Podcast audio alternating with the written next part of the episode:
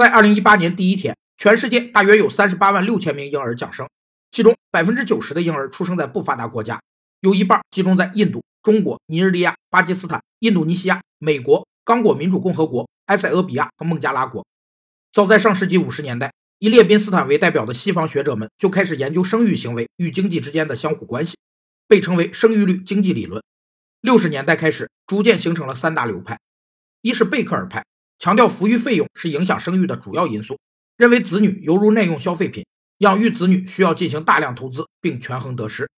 二是莱因斯泰因派，侧重于社会地位对家庭开支和生育的影响，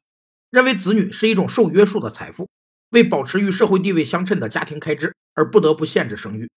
三是伊斯特林派认为，婚后家庭生活标准与婚前各自家庭消费水平的差距是决定生育的主要因素。